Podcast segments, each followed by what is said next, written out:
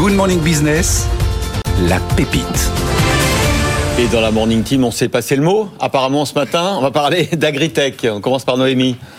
Aujourd'hui, on, va parler des nombreux défis auxquels doit faire face euh, l'agriculture. Donc, euh, la sécheresse euh, des sols, les sols dévitalisés. Vous redonnez de la vie à ces sols grâce à des champignons qui vont venir stimuler la plante. Justine Lipuma, bonjour. Merci d'être avec nous. Vous venez de Nice, vous êtes docteur en biologie.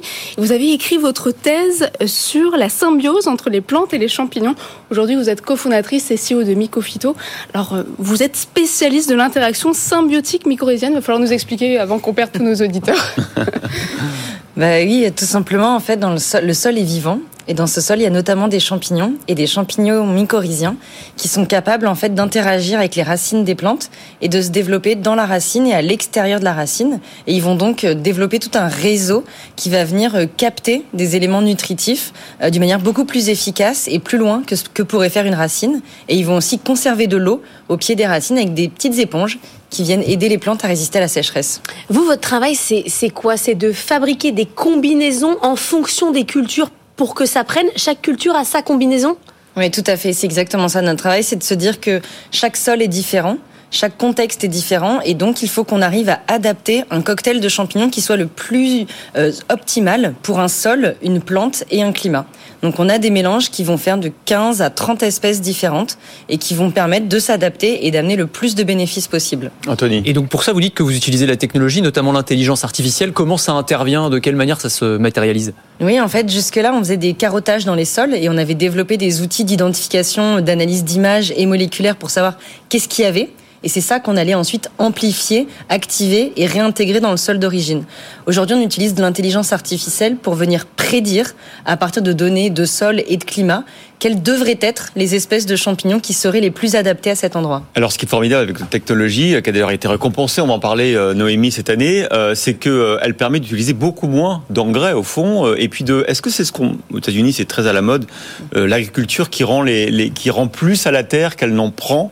Est-ce que ça participe à cette idée-là? Complètement. L'idée, c'est exactement ça, effectivement, c'est d'arriver à se dire qu'on peut pas être sans cesse en train d'épuiser la terre.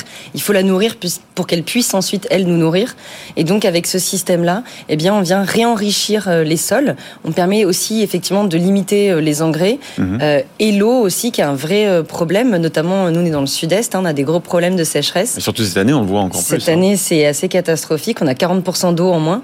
Et donc, il faut qu'on arrive à s'adapter à ça. Noémie, ah, vous avez mené des tests, hein, deux fois et demi euh, plus de fleurs par pied de rosier, 30% de fruits supplémentaires sur les plantes de tomates. Quelle est l'augmentation de rendement et y a-t-il aussi un impact sur la qualité de ces fruits, légumes, de ces produits?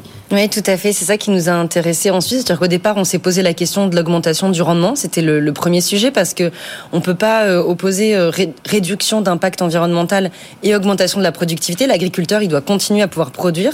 et ensuite, ce qu'on a regardé, c'est la qualité. Et donc, on est capable d'augmenter la qualité nutritive euh, des productions agricoles, euh, des tomates notamment. On a fait des essais en partenariat aussi avec un chef étoilé euh, qui a pu apprécier la différence de goût de nos produits.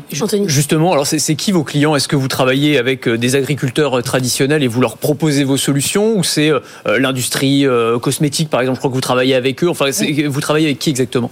Alors aujourd'hui, on a euh, trois filières cibles. La première étant celle effectivement des plantes à parfum aromatiques et médicinales. Et nos clients euh, sont effectivement des industriels, transformateurs, des marques aussi en direct qui se posent euh, des questions de, sourcing de leurs matières premières, parce qu'à la base d'un parfum, d'une crème, c'est des plantes.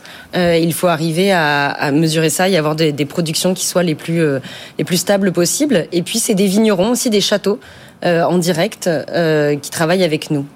530 000 euros de chiffre d'affaires en 2021, un potentiel, vous dites, vous voulez faire 70 millions d'euros de vente en 2027. C'est un très très bel euh, objectif. C'est possible quand vous regardez le marché tel qu'il est aujourd'hui? En fait, euh, oui, euh, parce que déjà, il y a tel qu'il est aujourd'hui et tel qu'il va être demain, euh, parce qu'on sait qu'on a des produits qui sont interdits, donc il y a des alternatives qu'il va falloir trouver de façon très rapide, puisqu'on peut pas laisser les agriculteurs sans solution face à un problème en disant on vous enlève ça, oui, mais qu'est-ce qu'on propose en face?